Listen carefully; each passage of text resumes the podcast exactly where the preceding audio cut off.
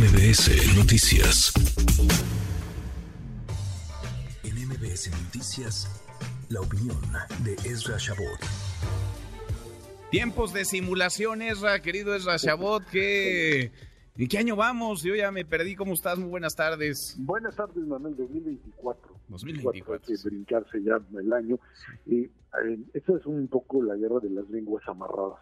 Me parece que es un- una, una definición que puede estar ahí presente. Tú le tratas de, de- de hacer que ellos te digan que son candidatos a la presidencia y ellos te van a decir que no, Que le no, van a poner el nombre, que son representantes. Sí, son responsables responsables nacional nacional. para la coordinación del Frente Amplio Eso- Opositor, ¿no? Eso- eso Como en la que se 4T son coordinadores de la- del Comité en Defensa de la 4T. vale. En realidad son candidatos a la es. presidencia los dos. Eso lo que te demuestra es que obviamente el, el- el hecho de que el presidente haya adelantado el proceso y que esto no haya podido ser parado, pues encontró un resquicio en la ley. Y eso ya lo hemos platicado muchas veces, en donde mientras no empieza el proceso electoral, puede ser prácticamente todo menos llamar al voto y decir candidatos, etcétera, pero el resto lo puedes hacer. Entonces tienes que darle la vuelta. Y bueno, pues finalmente la oposición encontró el mecanismo, ya salieron algunos que la verdad pues no, no tenían mucho que hacer ahí.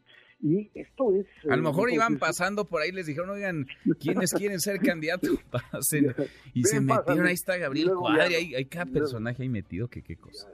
Pero bueno, ahí están. Ahora, el problema es que se trata de una competencia entre dos grandes bloques. El bloque para los partidos con las divisiones internas y el bloque ciudadano, por llamarlo así, el bloque de asociaciones, que tendrán también ahí su, su carta. Creo que en eso está muy claro. El PAN va con Santiago Krill, me parece es la figura con la que tienen, más allá de pues, lo que Lili Telles puede todavía impulsar. Me parece que la nomenclatura panista está con Krill, la nomenclatura priista estará ahí entre Beatriz Paredes y Claudia Ruiz Macié. Creo que ese es un poco lo que han venido apostando. Y la sociedad civil ahí, pues buscando uno u otro candidato. Si están hablando de mujeres, pues sí, ahí estará la figura de Xochitl Gálvez. Pueden aparecer otros, sin duda alguna. Pero aquí el problema es si finalmente esta tensión entre las estructuras partidarias y los organismos de la sociedad civil se puede resolver.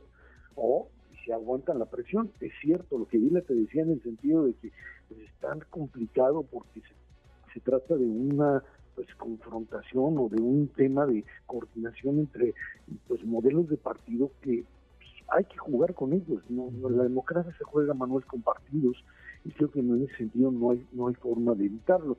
Pero por otro lado les queda claro que si no consiguen prender y esta es la parte fundamental. Si este proceso no hace prender a la ciudadanía y entonces tienen debates o a foros, como le llaman, Sí. y, y- y comienzas a generar esa expectativa de que sí se puede ganar frente a esta idea de que pues ya, ya ganó el otro lado, que es prácticamente lo que ha venido armando el propio, la estrategia de Morena de una manera muy exitosa.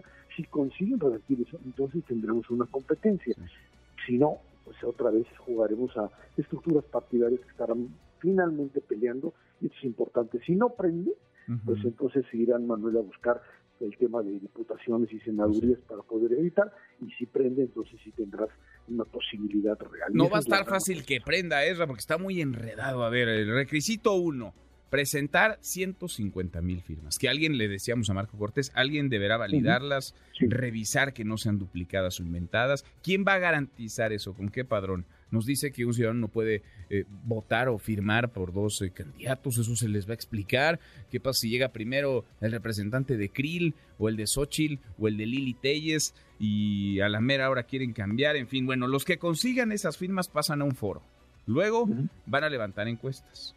Después, quienes salgan mejor evaluados, tres en esa encuesta, van a estar participando en otros foros. En paralelo se va a formar un comité, la cúpula de los partidos y representantes de lo que llaman sociedad civil, que va a organizar unas elecciones primarias. Y después van a levantar otra encuesta, le van a dar el 50% del valor y harán elecciones primarias y le van a dar otro 50% del valor. Total que todo eso lo tienen que organizar en dos meses, Esra. Dos Así meses. es. Y hay Se 15 o 20, ya no sé cuántos interesados en ser candidatos.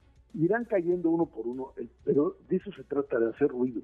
Esto es una estrategia de hacer ruido y de estar presente en medios y de estar moviendo la posibilidad de una candidatura. Esa es su única alternativa, Manuel. No tienen de otra.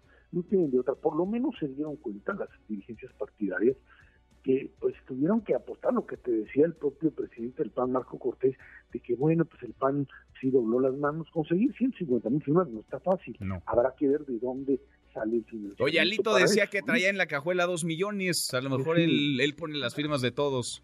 No, no, bueno, ok, yo quiero ver que las consigan, pero eso va a costar dinero. Y esto eh, hay que ver de dónde se financia y cómo lo manejas como en el otro lado, igualito, con el tema de esos 5 millones, que yo creo que ya se los gastaron y ahora están echando mano de otra cosa. Bueno, pues así es. Pues eh, eh, es la pura simulación de un lado y del otro. es, eh, es la burla a la ley. La, la ley es el asmerreír de los partidos en este país. yo creo, pero yo, yo, te diría, yo te diría que el problema es que la ley tiene hoyotes por donde se le pueden colar. Yo no le echaría mucho la culpa al propio INE como tal, porque te dirían, pues es que con lo que yo tengo y el tribunal plantea, mientras no inicie el proceso electoral, así dice la ley, pues pueden hacer lo que quieran si cuidan su boca.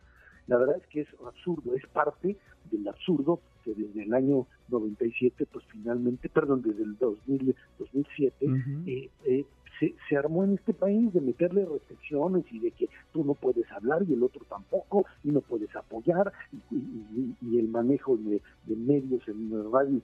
etcétera, etcétera.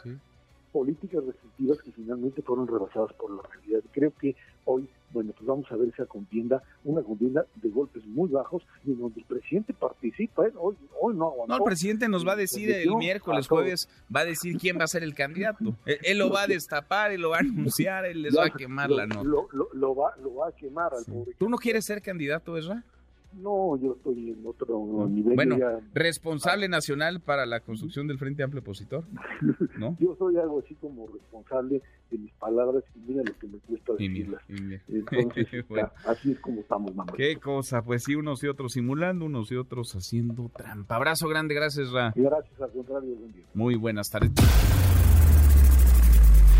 Redes sociales para que siga en contacto: Twitter, Facebook y TikTok. M. López San Martín.